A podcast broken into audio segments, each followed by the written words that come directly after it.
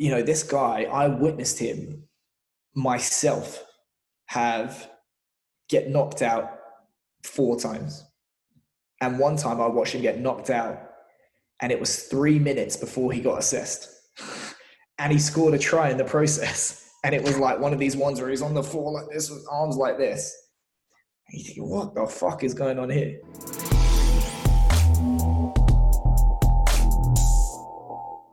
Welcome to the Upside Strength Podcast, your number one fitness and performance resource in Switzerland. Today, I'm happy to welcome back to the show the founder of rugbystrengthcoach.com, strengthcoachnetwork.com, uh, one and only performance consultant, Keir Wenham-Flatt. How you doing, buddy? Encore une fois, merci à tous. one more time, exactly. Thanks for the. I like the French, man. So, uh, for those who want to dig into your history, go back to episode 35 and listen to that one. Then come back to this one. So, Keir your situation has changed quite a bit since we last spoke. So can you give an, an update on that? Where are you at right now?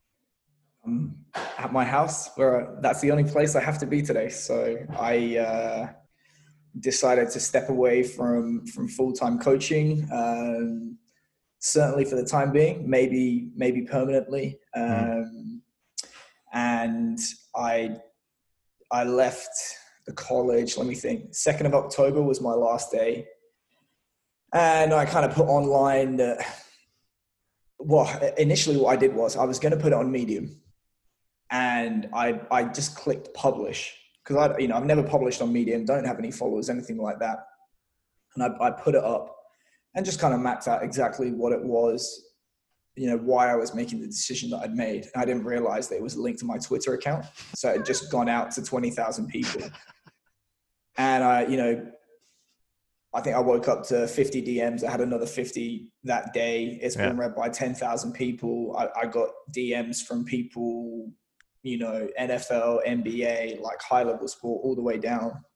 So I, you know, by the sound of it, it's certainly not like my experiences are not unique. And mm-hmm. it appears to have touched a little bit of a nerve.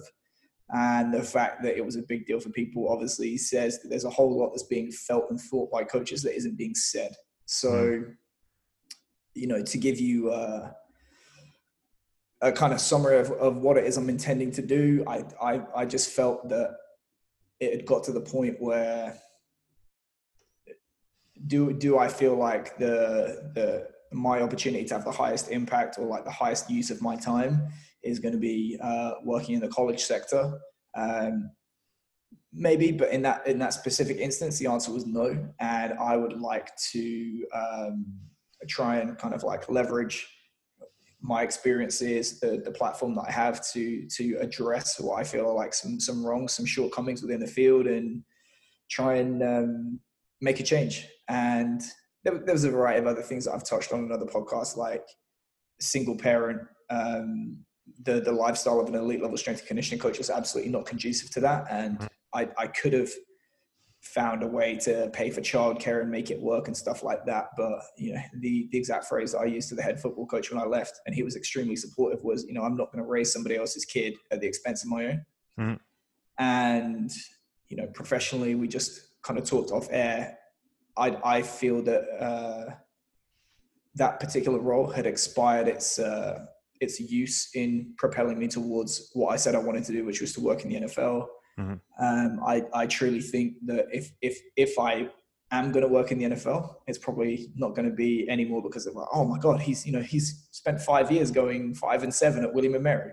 Nobody's saying that, and um, yeah, just in terms of the purpose and the the the mission of the of the work and stuff like that, I'm I'm I was very very honest about going to work for Erik Korem at mm-hmm. the college uh, he's probably one of the few people that I would work for because uh, you know I, I, have a hard time working with people that I think I know more than you, or and you know Erik's not one of them. I, Erik absolutely knows more than me, and I worked with Scott, and Scott was a fantastic assistant. So Erik left.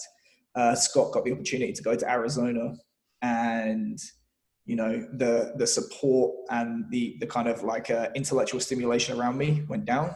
Mm-hmm. Those jobs were not replaced, so the work went up and then mm-hmm. the COVID restrictions meant that the work went up even more. So mm-hmm. I uh, ended up doing, you know, towards the end, 14 hours a day, six days a week with a commute on top. It was 16 hours a day. So it's literally sleep, work, sleep, repeat. And I thought, nah, fuck this. I don't need the money. So yeah, I'm not doing it. No, that's a that's a fair way to go about it. I want to come back to something you mentioned before, um, becoming a father with everything that comes with it. What was your view of fatherhood before you stepped into those shoes, and how do you see it now? Um, I'd, I'd never, I'd never planned on mono. I'd planned. If you ask me, like, "Oh, are you gonna have kids?" I'd be like, "Yeah, yeah, later." And then obviously, it kind of I thrust upon me, mm-hmm. not planned. And I thought, well, fuck, you know, there's never a right time to do it. And I thought about it, and you know, my my mother was 30 when she had me, and it was considered old. Mm-hmm. And my dad was 33. I thought, fuck, I'm going to be, you know, I'm 32, turning 33. Mm. And, you know, I had all that money from Japan. So I was like, well, actually, I'm in a better position than my parents were, mm. you know, financially to be able to deal with it. And I was like, well, you know, uh, basically, you know, you know, the exact conversation were, it was, I was on a trip to the airport and I saw a mixed race couple, white guy, Asian woman with a mixed baby. And then damn near gave me a panic attack. I said, Are you sure you want to do this? She's like, Yeah. I said, Fuck it, go on then. So that was like basically the, the conversation that led to it. But it was, um, you know, it's, you know, it's going to be a big deal, but obviously it's like you, you can be told how it is, but then obviously when you experience it, it's a very, very different deal. And, um, yeah, man, it's been uh, super impactful. Like I, truthfully, I, I was talking to my sister the other day and she said, you know, for, for once you look your age. Cause I said, having kids ages you. She goes, well, now you look your age because you used to look like you're about 20. And um, it's that, you know, that having him has redefined what, what it is to be tired. but you, I wish I could feel the sense of urgency and drive uh, that I feel now when I was in my, tw- my early 20s. Because I didn't really work hard until I was 25 and then I've I've kind of worked a little bit harder each year thereafter, and uh, yeah, it's been awesome. Yeah, it's funny what you. I can relate to what you just mentioned about the drive when you're younger. Um, I think a lot of the same, a lot of in the same way since I had my kid. He's six and a half now, and mm-hmm. when I tell people what I do and and the businesses that I run, and and then they say, and then I say, oh yeah, I'm a father too, and they say, how the fuck do you do that? Because you get all those people doing all those things without kids, and mm-hmm. now we look back with with my wife Lynn, and we think, you know, before we had kids, what could we have accomplished if we were just going at it like we are now, and yeah. just dreaming about where we would be today if we had, you know, set up that that. that I say if you um, if if you want something done, ask a busy person. exactly, yeah. but so, somehow you always rise above and and find a way to you know get through it. So you know i'm sure right now your son is is one of your main drivers in in your life to move forward yeah. what else drives you i uh i've always tried to advise my interns and assistants a bit of of trying to be really specific about what it is they want from their career um, and what you know what it is they value most because once you've defined what it is you want to do, it becomes easier to orient your behavior thereafter and you know work towards it. Mm-hmm. And you know, truthfully, a lot of people don't actually say, you know, this is exactly what I want. So I've always tried to tell them, you know, uh, financial security, personal life, uh, career progression, and sense of purpose. Mm-hmm. And you, the the sense of purpose, I've I've decided what I I most enjoy and what I get the most uh, sense of satisfaction from, right now is is basically trying to address uh, the shortcomings in in what I believe to be there in, in strength and conditioning education, and to provide what was not there for me when I was coming up as a coach. Uh, it gives me a lot of satisfaction to uh, speak to high level coaches and to you know help them with their programs. Like I, I you know, name drop. I spoke to a guy at Notre Dame the other day. They beat Clemson. Mm. You know, so that's that's awesome to like talk to a guy. His team just beat the best team in the country. And he he'll call me up and ask me questions, and I'll speak to him and ask him questions, like stuff like that. It's awesome. Um, and then in terms of the uh, the the financial aspects, it I always think when when you go uh, when you go all in on the career, somebody else is paying you. It's actually it, it feels like security. It's insecurity in disguise. Mm-hmm. Um, our generation of, of our parents, um, our parents were the last generation where if you were loyal, you shut your mouth and you did your time, you would get looked after for the rest of your life. Mm. 2008 demonstrated that to be an absolute lie. It's a doubly a lie in sport because in sport you can do a good job and even even then you can be fired. Or uh, you know oh this head guy comes in you're fired. That doesn't happen in banking or construction or medicine. Be like oh there's a new director of the hospital. All you guys are fired. So it feels like security it's actually insecurity in disguise. So you know if you're the ceo of you uh, and you have uh, one customer for your business that's your employer that business mm-hmm. is run by an idiot so I've always kind of said, uh, spread your your bets a little bit, multiple income streams. But it had it had got to the point where, you know, the strength coach network, rugby strength coach, was growing and growing and growing. And I think, hang on, why am I spending 80 hours a week uh, for for a flat, effectively a flat fee, where if, if I was the world's best strength coach, they'd be like, fucking hell, we're getting, we're getting good value on this. They wouldn't pay me more. so I'm like, I'm, you know, negatively affecting two businesses mm. to be paid a flat fee. I thought, mm, not, not good. Uh, and ultimately, I, I do want to, I've always tried to build the kind of lifestyle where I could just walk away and not feel it. And that's what I'm trying to do. And then in, obviously in terms of the personal life, I want uh, the freedom to say what I think to whoever. You know, I, if, if I'm going to be nice to people, it's because I want to be a nice person, not mm-hmm. because someone's calling me up saying, take that down, which happens. Take that down, take that down, take that down.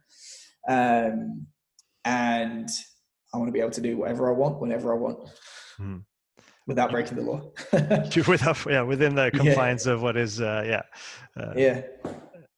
You, you so you've always been very outspoken about your uh, your perspective on on things. Yeah. when things are wrong you you're not afraid to point the finger and, and say what's going on or hypocrisy within within the field of, of sports performance uh, high level team sports.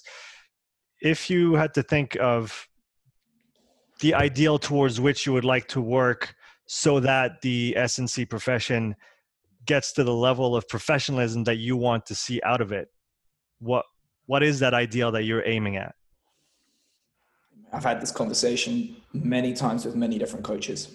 Uh, there's there's two schools of thought. One is that you just tear it down and start again from the beginning because it is fundamentally a broken system where you have uh, you have people in positions of influence and power that literally do not know what they're doing. Like they cannot even define what it is you do so how are they qualified to judge how well you do it? and they can't. Um, and obviously, part of this is like sport is still so nascent; it's new. Um, they they can't actually understand how all the pieces fit together and what actually drives success, uh, in my opinion. So there's one school of thought that says you absolutely have to like just scrap it, start anew, and to be like, well, you don't know what you're talking about, so you're not going to have oversight on this, you're not going to have authority, and you are going to answer to someone that does. Now, in a system where traditionally the sport coach knows knows all, um, you have to break that system, or you try and uh, cajole and persuade and educate and stuff like that, uh, but ultimately you still need someone that's basically willing to uh, get rid of people if they don't get on board.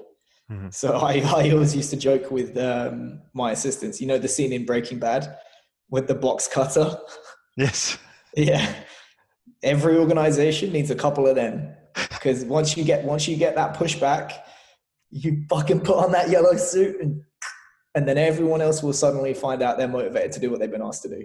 mm. Is do, do you think there might be a third way to to achieve that? Might maybe a longer one.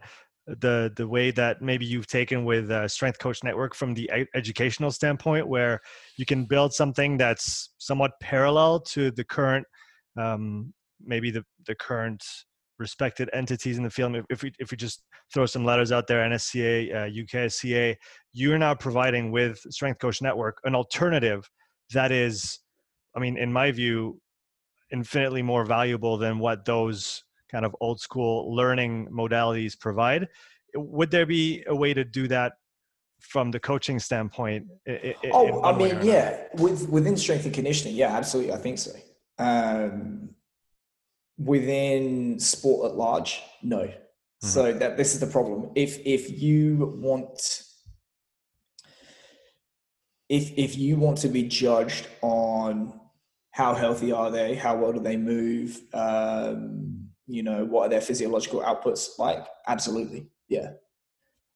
Unfortunately, you are you're a member of an interdisciplinary team that above all else is required to win should be. A lot of institutions are like, oh, you know, if, if uh, oh, we got TV money, oh, people came to our games, oh, we have the highest graduation rates. It's bullshit. Your, your job is to win. Uh, rule of thumb the more an institution or a team boasts about things that have nothing to do with winning, the less often they win. Anyway, if if you are in the business of winning, you have to understand that physical preparation is just a piece of winning. So it would be like Tesla. You know, if you if you want to uh, be the company that makes the brakes for Tesla, and you want to concentrate on having the best brakes possible, that's cool. But Elon Musk is the billionaire and ultimately it's his job to put all the pieces together to you know have the biggest you know the you know i think by market capitalization they're the biggest car company in the world now mm-hmm. so if you want to get lost in the weeds yes if you want the big picture what you need is a ceo that understands exactly what it is everyone else is doing how they're going to define success how they're going to measure it and how they're going to put all the pieces together and fuck, dude, if there's five CEOs out there that can do that within sport, I'd be amazed. Do, do you know of any particular organizations that have that kind of integrated global view of sports performance and have managed to i guess go towards what james talks about in his in his last yeah. book uh, kind of that that ideal of uh, what is a what is a you know yeah most efficient staff of sports performance team look like eddie jones Bill Belichick. Dan Pfaff. Let me think. Probably very, very few. Um, there's not a lot, dude. There's not a lot. I think, yeah, maybe Trent Robinson. You know, I didn't gel with him, but he's clearly successful. You know, he I think he won his first premiership at 35 and I'm 35 now, and that blows my mind. And he's won three since mm. then. Yeah, mm. so yeah, but they're far and few between. It's like they're so obviously successful when it happens, you can kind of pick them out. If you had to analyze what they do versus what is done in the rest of the field, what stands out to you as factors that are really determinant in, in that in that realm? Then I would say it's kind of like that. Fundamentally everything is about success. So you know especially like eddie jones like eddie jones would eat a plate of shit to win. You know I, the stories i've heard about this guy like they still speak about him in japan like he's the emperor mm. um, i've heard about you know they used to have competitions at saracens to see who could send eddie a, a, message latest into the night and still get a reply. And he would, he would, they would send him faxes at, at 4 a.m. and he would reply. Um, he doesn't care about being liked. You know, it would be nice to be liked. What, you know, I think the liking comes from the respect. Mm. And he's fucking all about winning. And if, you know, I've spoken to John Pryor about working with him. And my, my understanding from John is that, you know, Eddie knows exactly uh, what it is that John's contribution is, how the pieces all fit together, stuff like that. You you can sit down with Dan Pfaff and and talk about the details of a program, of biomechanics and loading and all this kind of stuff. Like the knowledge is there. Um, I can't speak to um, Bill Belichick, in terms of the training, but he's the head coach and he's the GM. Mm-hmm. So clearly he understands about talent identification, um, talent development, budget management, how it fits into the uh, the the overall business for sure. Mm-hmm. mm-hmm. And I bet I bet you he's got uh, Robert Kraft on speed dial. The, maybe to play devil's advocate a little bit, don't yeah. you think there is a difference between those top level teams? You talk in international rugby teams, you talk in NFL, you know, champions, and then what happens, for example, at the collegiate level with maybe departments or schools or uh, universities that have many other things on their plate besides winning. So, what does winning mean in that context? In the context of maybe a university where it's not just about that team being the top thing in the world at all costs. Do you see what I mean? Then they'll fail. they'll fail. Listen, it's you. You can be. You can be. Uh, you can still be moral. Certainly, there are teams that are immoral in mm-hmm. how they pursue that objective. You know, just basically, I I know someone that played with a kid at Division One level that couldn't read. now, you know, that's just outrageous. Kids getting paid, families getting paid, stuff like that. Mm. But you know, the the idea that you're paying someone two hundred and fifty thousand dollars to come play football for your school, and there's somehow not a financial return for you in in the process is just insane. Mm. Otherwise, you could spend that two hundred and fifty grand on something else that's way more productive. So to me, it's wasted money. I I think intelligence and getting a degree is not necessarily in competition with athletic success. Mm. You know, there's there's a lot of intelligent people in uh, the NFL. You know, uh, Richard Sherman went to Stanford. At Stanford, they always talk about I think it's intellectual brutality. He's that guy that played for the Ravens that has his PhD in mathematics. I think it's a little bit the uh, a get out when people say, "Oh, you know," but they're here to get a degree. Mm. Guess what? You can get a fucking degree and still win at sport. Where it comes down to, to me, is when you are running an athletic department, winning forgives all other sins. You don't need to worry about the student experience and money when you are winning every single week because you're going to be bringing in money hand over fist. You can pay for all the fancy toys. Kids want to be associated with a school that wins. Mm-hmm. So to, to me, it's like the, the point is to win. Um, not at any cost, but the, the more focused you can be in, in winning. You know, my favorite story about PayPal, uh, like Peter Thiel is a, a fucking weirdo. He's a, a gay, libertarian, Christian uh, tech mogul. Mm. But one of the things about um, him at PayPal was he knew exactly what your job was. Your role had been defined. And if you tried to speak to him about anything that was not to do with your role, he would walk past you like you're a statue. I wish someone would treat me like that. Mm. Yeah. It's it's keep I guess keep the goal. The goal makes makes sense in that context. If the goal mm-hmm. is to win, is if the goal is to move forward, everything else is just going to be left to the side, and we're just going to do that. So for for certainly, you, you're, certainly you're not going to pursue other things at the yeah. expense of winning. Right, right. Yeah. Um, a bit like the that that phrase that I like. I think it was from the UK uh, rowing team doesn't make the boat go faster. It doesn't make the boat go faster. That's a that's a great one for for you so far in your career. What's been the most winning centric organization that you've been a part of? Argentina. Yeah, like we. I mean, there were guys in that team. They had a, a change of coaches. Uh, there were, I think, two people that spoke to the media. They said, "Oh, you know about this new coach," and they were like, "Oh," and he said, "Right, you're never playing for this country again." it's for real. And these were like 50 cap guys. Right. And they said, "Nah, fuck off." And they were like, "We're going to win the World Cup in 2019," and they were like, "Well, right now, all of our talent goes off to play in France."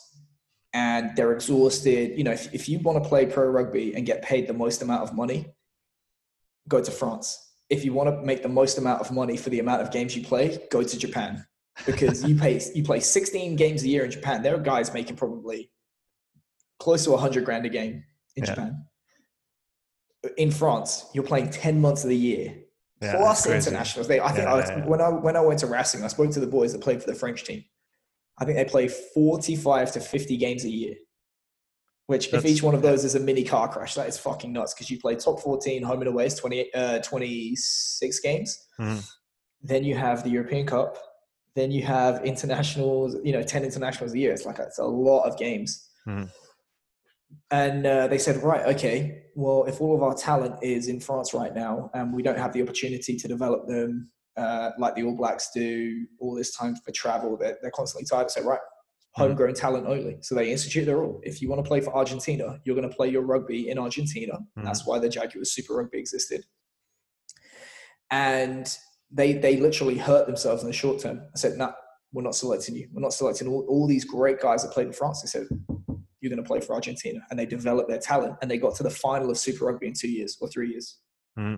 Which that's, is pretty... you know that's how committed you are to winning when you're going to take the pain of defeat for two or three years mm-hmm knowing that that's the the ultimate goal. To, to yeah to what's going to get you to, to where you want to be. Go, going back on that the demands of the international or high, top level rugby uh, you yeah. mentioned france you mentioned the number of games per per year. How how sustainable is that? And at what point do you see some maybe some kind of player uh, council or, or something like that actually putting the brakes on it? Because you know it, you can only you can only push the body so much and like you said it's a, it is a mini car crash. If you think of the the the the impacts at that level are, are just oh yeah. nobody can even imagine if you haven't played even i i mean i i haven't come even close to international rugby and i just can't even even i can't even imagine what it's like to yeah. be you know bulldozered over a few times uh, oh dude i mean i've i've done like return to play stuff with international guys and you know, they're coming back off an injury. It's not a game. They're training. And uh, Ramiro Herrera, you know who he is? No. He play. He's a prop for uh, La Rochelle. He's okay. uh, 130 kilos, like six foot five. He used to play second row until yeah. they couldn't lift him anymore. Dude, I hit this guy as hard as I could in a return to contact session, and I'm not joking. My shoulder hurt for several months. and dude, he wasn't even having like a full run up. So and that's that's the thing. The bodies get bigger, uh, they get stronger, faster, they hit harder. But guess what? The pain tolerance doesn't increase with it. Like they're still human. So, hmm. you know, I always think if you're uh, if you're a professional rugby player, you have a decent length of your career, and you're not in pain for the rest of your life. The chances are you sat on the bench. Mm. Yeah, I, I was gonna say that's that's not really spoken about the the like how how many of you know top rugby players actually are just in pain all the time or oh, regularly? What what what is the reality behind that?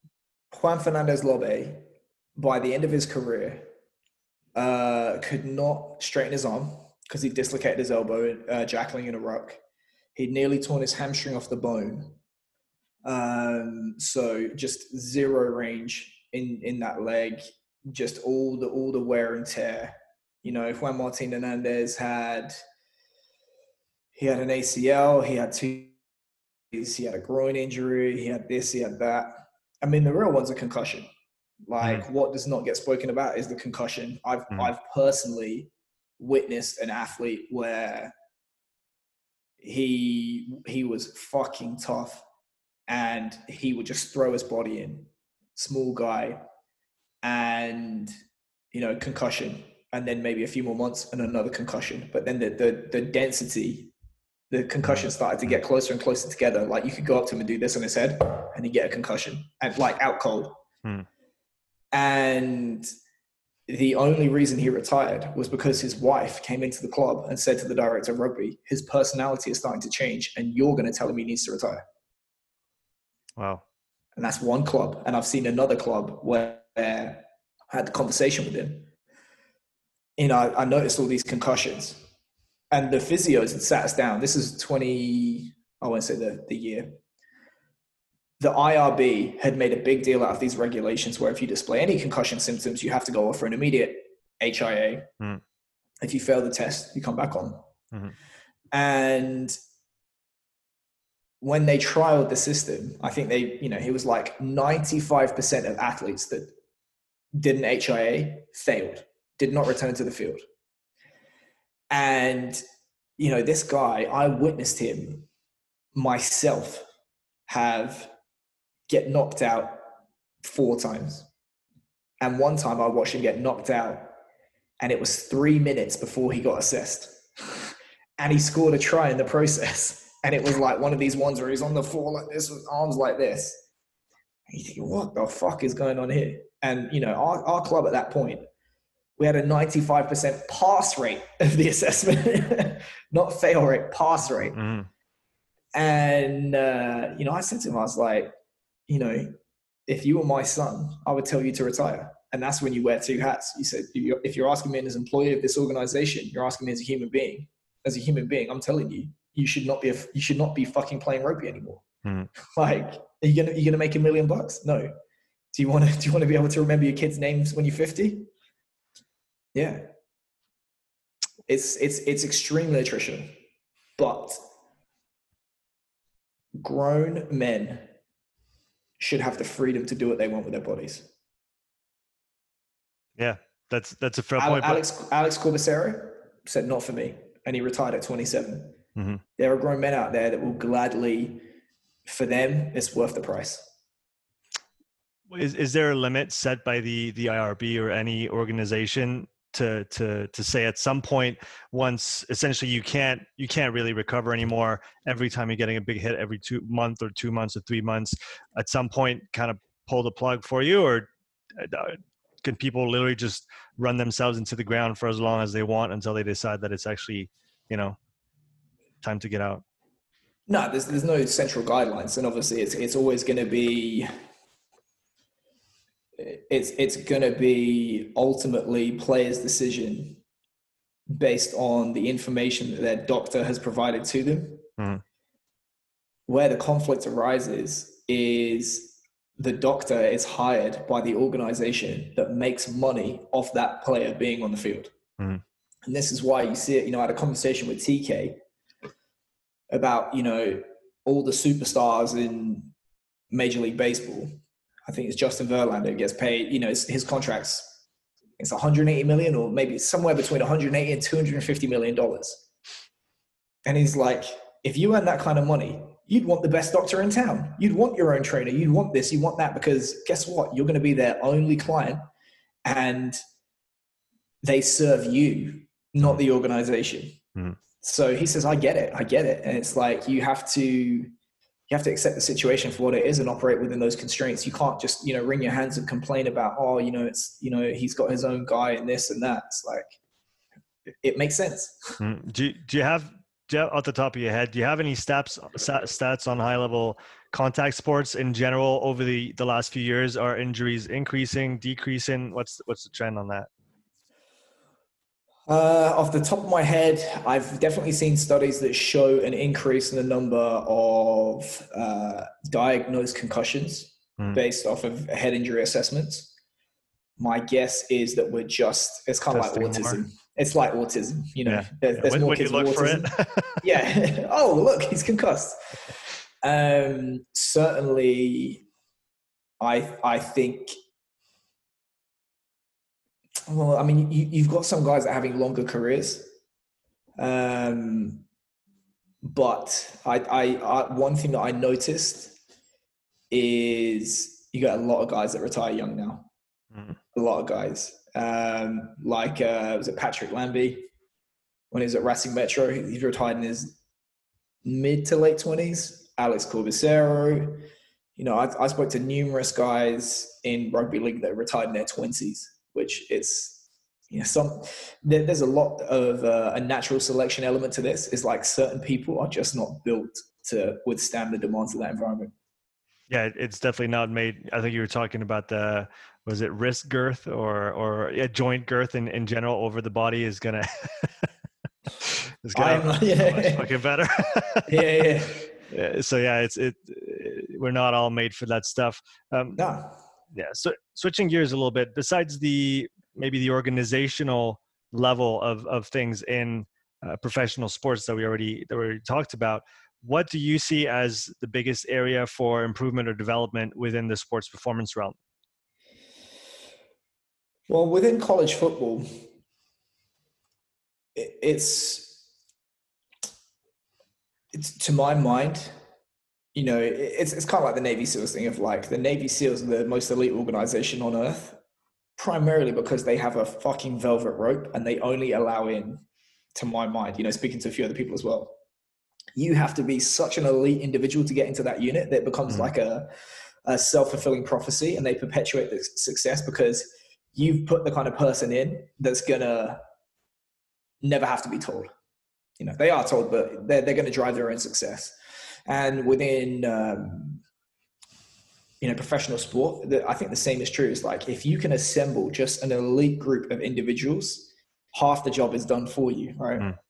And within uh, the NFL uh, combine structure, from a uh, from a if, if you if you look at physical, tactical, technical, psychological, are you familiar with the concept of a bust in the combine or the, in the draft? No. So they'll, they'll, they'll draft this guy super high. Okay. And be like, he's fucking useless. And we just spent, you know, the most famous one is a guy named JaMarcus Russell. Mm-hmm. So if you uh, check this guy out, he's the reason that a salary cap exists for rookies. They paid this guy $65 million and he's considered the biggest bust of all time. Uh, just outrageous, like character flaws that people talked about. They're like, fucking hell, like famously, they uh, this coach they had some suspicions that he wasn't doing the work. So this coach handed him a DVD with the with the, the film on it for the weekend or the like the plays that they wanted to run. He said, "Yo, I want you to uh, to look at this look at this film. Tell me which ones you can work with. Tell me which ones you can't work with, and then you know we'll regroup and go from there." So he gives him the tape on uh, over the weekend. He comes back. He said, "Right, which one? You know, which ones uh, are you happy with it?" He goes, "Yep, happy with them all uh, yeah, good to go, blah, blah, blah. And it was a fucking blank DVD. And that's a guy that's getting millions and millions of dollars per year. Mm. So when when you look at busts, typically what happens is you'll have these guys where they just perform to an outrageous degree in the combine, super fast 40 yard dash, super explosive broad jump, you know, banging out reps on the bench. Mm. And when they get to the league, physically, you, you know you know what you're going to get. So those assessments actually have a high level of predictive value. Looks powerful in the combine, powerful on, on the field. Where they fall down, when when you typically talk about a guy that has been a bust or like a wasted draft pick, it's because of game understanding or game management and psychological factors like ability to execute under pressure, uh, character flaws, all that kind of stuff. Hmm. So that tells me that right now we have a poor ability to define, measure, and track the things that underpin those qualities. Mm-hmm. So to me, the missing piece right now is the organization that is going to, you know, this again, Peter Thiel. All, all great organizations are built on a secret that you know to be true, that nobody else knows to be true, and then you act upon it. Mm-hmm. So whoever is able to bridge that gap and red flag individuals like that, and more importantly, turn every draft pick into a Tom Brady, into a Tyrann Mathieu, into all these like, you know, if you can find the diamonds in the rough, hmm. that's how you would assemble uh, a team of elite individuals. Have Have you been able throughout your career to set that up in place at at any level in terms of personality tests, uh, psychological testing? Is is that is that is that really foreign to the sports performance field still? Oh yeah, uh, Erik is probably the best person that I've learned from in that regard. You know, he never got to sit through to fruition, but he's worked closely with a number of uh, uh, sport coaches where he's actually advised them on like a risk management model. Mm. So he came up with this matrix of like, you know, potential talent and risk factors and which quadrants do you pick from. Um, you know, like advising on um, like guided interviews for draft picks. Mm-hmm. And he worked he worked with a company called uh, Horizon. Okay. And their their background is in uh, military and special forces. And what they do is they'll sit down and say, you know, you know, as a group, what are what are our values? Okay. What are behaviors that characterize these values? And then basically what what happens is you come into Horizon you don't know it. They're filming you from the second you come in and they're tagging on video good behavior, bad behavior, good behavior, bad behavior. They do it with their own staff. And it, the the morality aspect of that, I'm I'm not sure about, but every week you get a report. Here's 50 things you did that exemplify the values of this company. Mm. Here's 50 things, you know, or here, hopefully minimal things that you did that do not exemplify these values. And yeah. then, you know, you, you can talk about the, the validity of those measures, but at least you're measuring and you're starting to orient behavior and stuff like that. And um, he's, you can listen to his podcast. He did an interview with Brian Decker, who is, I think he's director of personnel at the Indianapolis Colts. Mm-hmm. He was previously in charge of selection for the Green Beret Special Forces. Mm-hmm. So a lot of coaches love to talk about, you know, playing Navy SEALs and copying the military that I think is actually um, one of the things that sport can learn from uh, the military because in uh, the fog of war, you want people that are going to be fundamentally moral people. Mm. And you know the ones that slip through the net. I spoke to somebody this year about that Navy SEAL. That uh, what's the guy's name? Anyway, he he went on trial for you know stabbing a body and filming it and stuff like that and speaking to a few people kind of around that environment one of the major mistakes not mistake but one of the major things that happened after 9-11 was they needed bodies and they loosened their criteria. Hmm. and people like that came in. And now they're like the phrase that somebody used to me was men of high character. And certainly they have a better track record than uh, sport because there's a, there's a lot of athletes that conduct themselves like poor human beings and get paid a lot of money yeah, you mentioned the need for obviously having values to judge against if you're setting up that model of trying to to see if people are aligned with the values of the the company. Coming back to you for a little bit, I've heard you say uh, until values are tested, they're just verbal preferences. Yeah. So, what are your values, and when did you get a chance to test them, or maybe some of them that you haven't had a chance to test yet? Well, I quit Sydney Roosters. that that was. Uh you know, the, there there have been times where I've taken moves in my career or I've made decisions in my career where people have been like, "What the fuck are you doing?" But they don't know why I'm doing it or they don't understand why I'm doing it. So, you know, I would say certainly uh, intellectual curiosity or intellectual honesty is one that I've like been really, really big on. Like I'm not I'm not gonna play not going to play a role for coaches and do mm. shit that I think's dumb. Um, I, I really, I, I try and do good by people I keep close to me. Um, I try and, you know, if I, if I think something's bullshit, I'm probably going to say it's bullshit. Um, and uh, yeah, I mean, those Sydney Roosters was a great example of that. Mm. So this is fucking bullshit. I'm not doing this. it would have been easier to sit there and take the money and you know have the status, but I thought fuck this. And uh, you know, most recently I've done that again. So those those are some of the values. Um, and it's not really.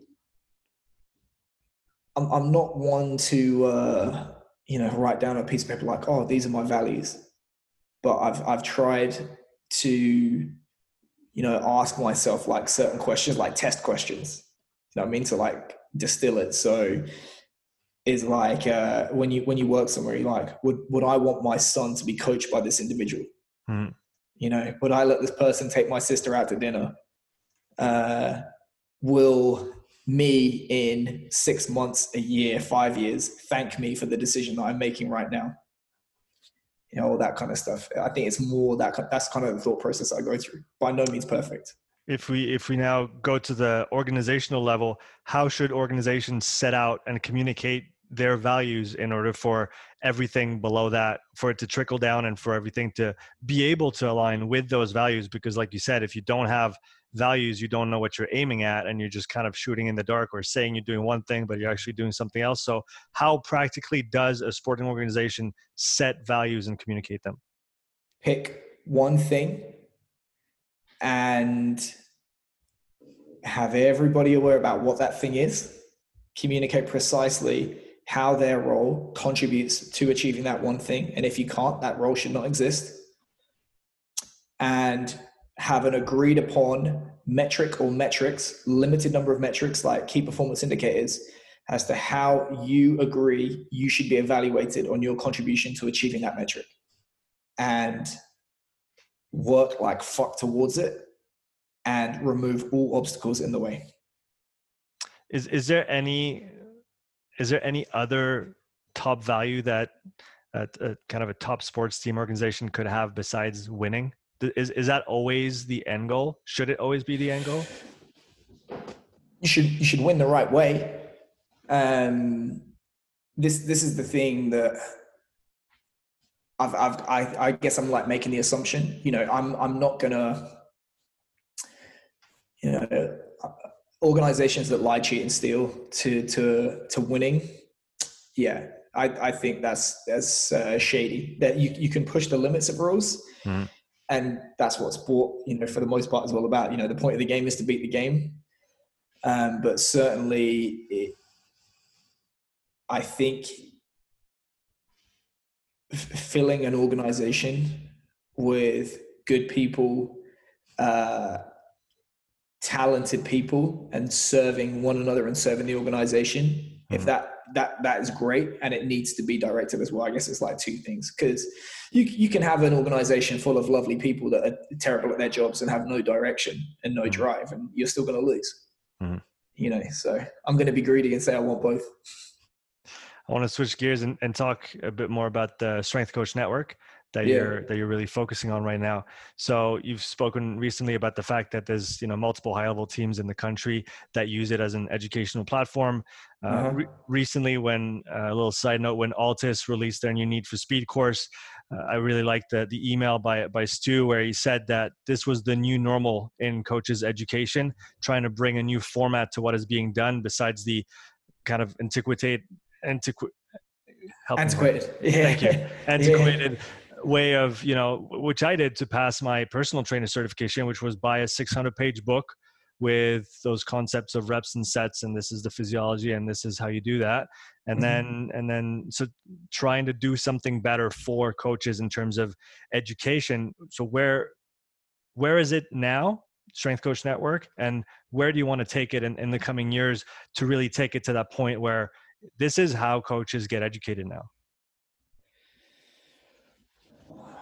you know i, I had a discussion with uh, a board member of the UKSCA about this on twitter and i said that there is a, a fundamental conflict of interest at the heart of the UKSCA which is they create a need within the coaching industry for the UKSCA, UKSCA accreditation by making it the only game in town. You must have this if you want to get a job. Um, oh, it's such a, uh, a tough accreditation to pass, all that kind of stuff. Gate, gatekeeping almost. Exactly. And when you're the gatekeeper, you serve the consumer, which is the athlete or the, the person being coached. Mm-hmm. At the same time, providing education to coaches to pass that accreditation, uh, you are fulfilling the need that you have created also known as a monopoly. And when you're in the education business, you serve the people passing the education. Because if you and I compete in the field of education and you have more people pass your education, you're going to take business away from me because those people will tell their friends and blah, blah, blah, blah, blah. Legal definition of a conflict of interest is when you serve multiple interests that may be in direct competition with one another. So, Nassim Taleb, alignment. When it's good for you, it's good for me. When it's bad for you, it's bad for me. Mm-hmm if you are both accreditor and educator, when people pass your accreditation, it's good for you as the, uh, the educator. When they don't pass the accreditation, it's good for you. Oh, look at how high the barrier is. We're so elite. So when it's good for you, it's good for me. When it's bad for you, it's good for me. That and you know, his response was, "Well, you're a money grabber and you're a liar."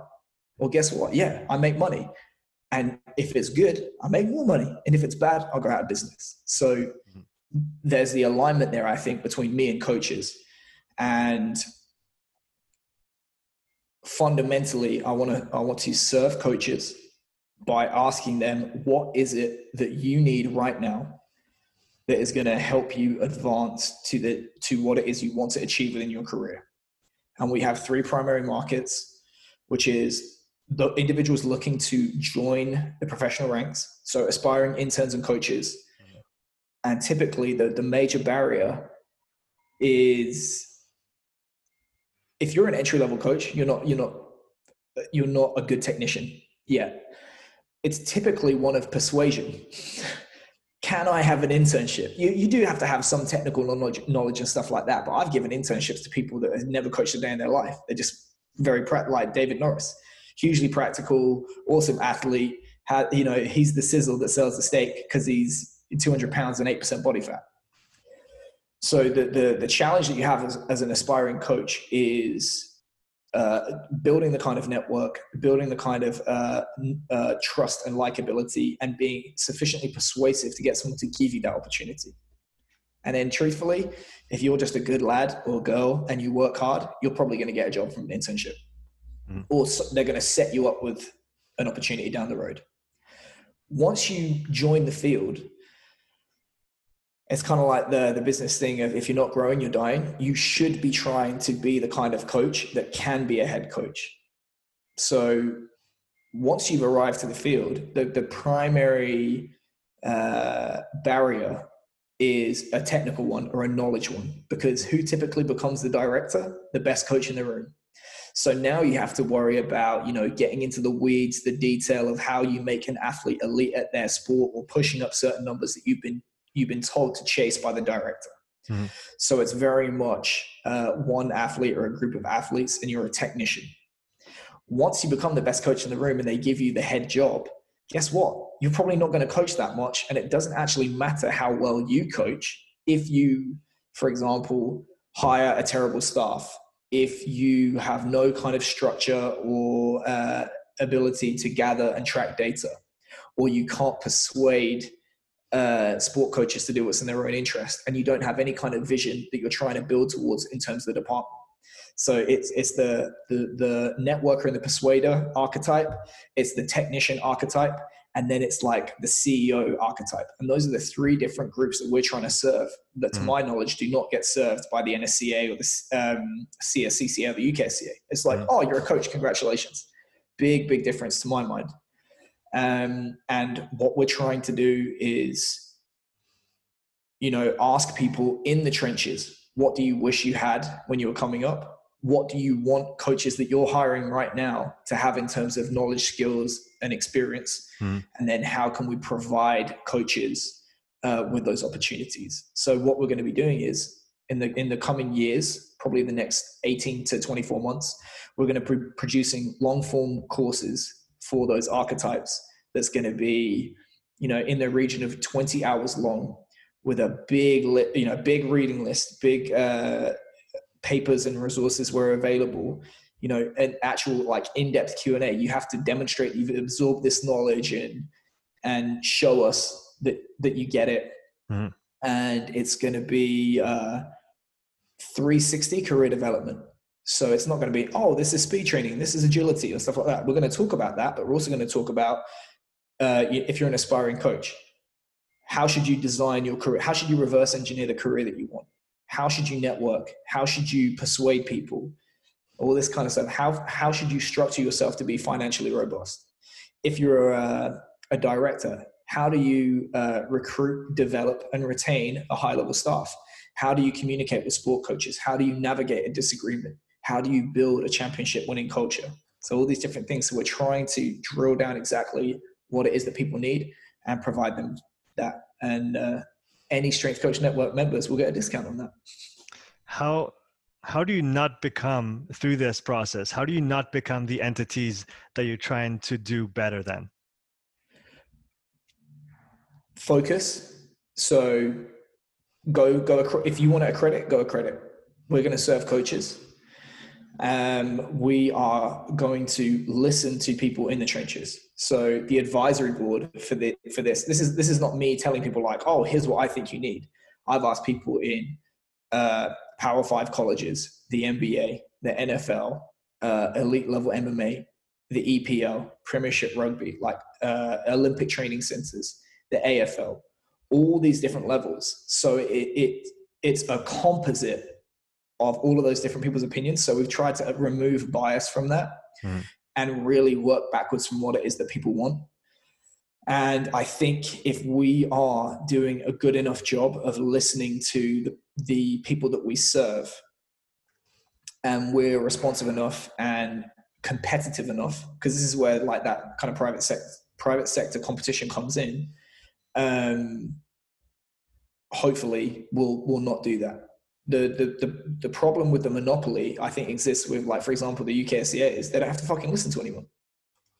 Oh hmm. well, I think the UKSCA is bullshit. Okay, if you don't want it, go work. Don't work in the field. Right. And you know, it's like it's a bit of a circle jerk. Mm-hmm. Sure, they're lovely people, but it's just a bit of a circle jerk. So you know, I'm, I'm no interested in being a part of that. So you talked about those courses, which I think will be are going to be highly valuable and beneficial for all the coaches out there. Like you said, all levels, all archetypes. Uh, on the on the Strength Coach Network platform itself, so it's a very much a conversational platform. You're now bringing in Q and A's uh, for yeah. coaches. So, what other features would you like to see appear in the in the coming months or, or years as you develop this even even farther? So that's one of the things that we brought in recently is going to be a bi-monthly um, Q&A. So like a live Q&A. The, the Q&A on Instagram is very popular. Um, but just due to the, the nature of what it is, 15 second story, it's like you can't really give in, you can't give in-depth answers.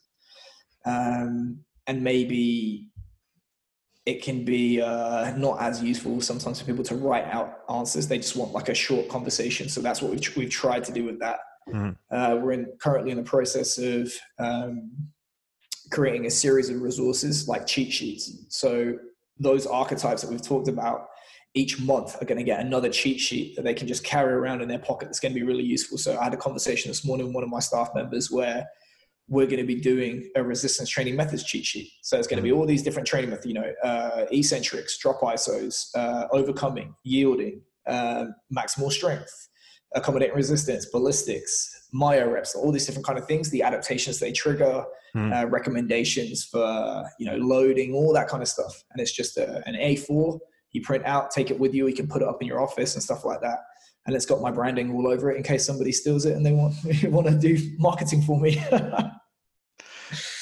do you see like is there space in the coaching education sphere is there space for other complementary learning modalities that you might like to see emerge that are not quite there yet maybe like you emerged out of what was available before and it's and it's you, new and it's bringing something good is there space for other things like that Sure. You know, I'm, I'm not imaginative enough to say what it would be, but I'm sure there will be. You know, it's like uh, if if you are solving problems for people and you're useful, hmm. it's going to grow. You just have to hope that the market's big enough that you can actually build a business off it. If you're if you're solving a problem that only five people have, then yeah, you're going to struggle. What do you hope that Strength Coach Network becomes? uh, over the let's even talk about the next decades what kind of legacy do you want to leave with this um, after after you know your time has passed what i want is that when people take these courses and we have a directory of people that have passed it means something so they'll look at that and say fucking hell that's impressive or like that's that's a stamp of approval like actually this person this person probably knows what they're talking about mm-hmm. um, how how we're going to achieve that, I don't know. I think that there's talk in the UK right now of a, a chartered status for strength and conditioning coaches. If if that does happen, and there's a separation between accreditation and education, and basically it's not the UKSCA reverse engineering their own assessment to provide education.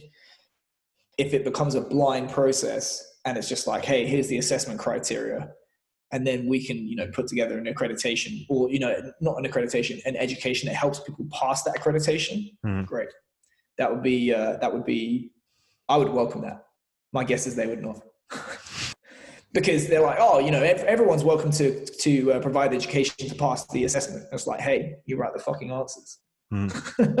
mm.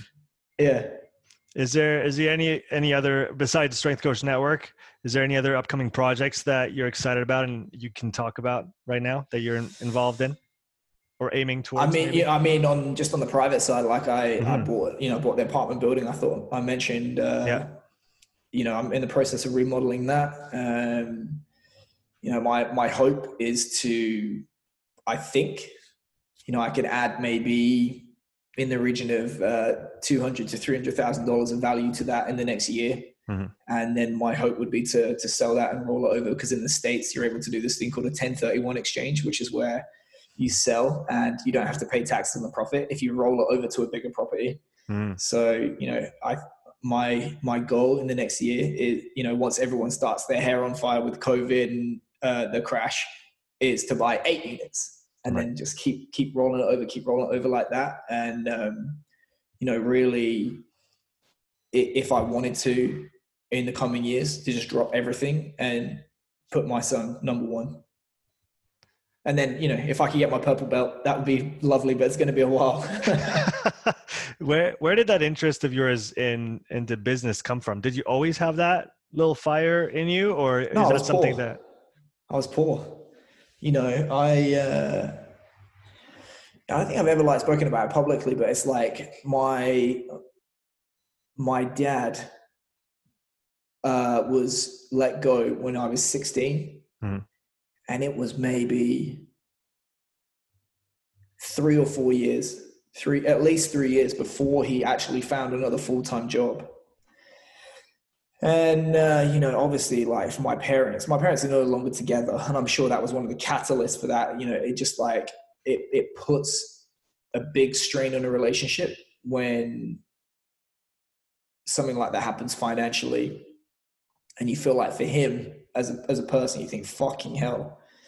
like how tough that must feel like to not be able to provide. And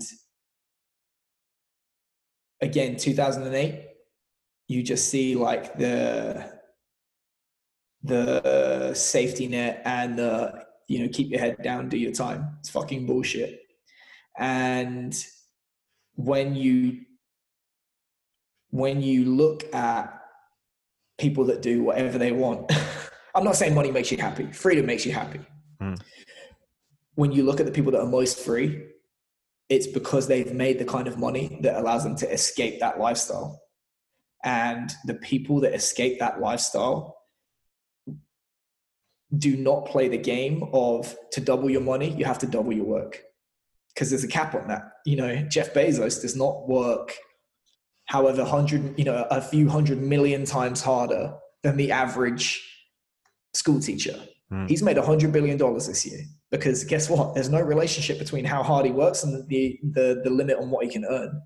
So I think for me, I'm going to structure my, my way, my life in such a way that I'm, there's not that relationship. So I literally yesterday, somebody said, Oh, do you do uh, consultations? I said, no, don't rent my time out. Like I don't do online coaching for individual people anymore. Mm. If you if you want me to do online coaching, it's going to be for an entire team, and it's going to be X amount of players that you know X dollars per year. Mm. And I'm going to do it that way. So I'm just trying to to focus my efforts on things that I can scale and you know double the productivity without having to uh, double my work. Mm. Uh, like for example, an online community. if there's five people, if there's 500 people, it's the same word for me. you know, I, I do work on it more now than I used to. Mm. And that's because it's just that gathering of momentum. And like, I'm, I'm working harder on it because I want to. Yeah. B- besides the financial aspects of freedom, uh, yeah. we'll finish on that. What, what does freedom really mean to you? Work however you want, think however you want, say however you, or say, say whatever you want. And, um, think it's like one of those Nassim Taleb things, or maybe it was uh, Mark Baker, but it's like you're you're measuring your freedom based on do you have to be somewhere at a certain time when somebody else says you have to be.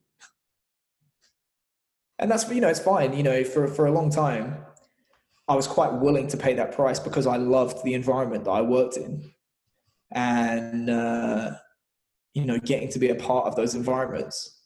But you you have to understand the the cost of being able to taste that environment is cap on earnings, cap on what you can say, cap on how you're going to work, all that kind of stuff. And I thought, nah, I've had enough. Keir, thanks so much for coming back on, man. Pleasure. Take care. Cheers, man.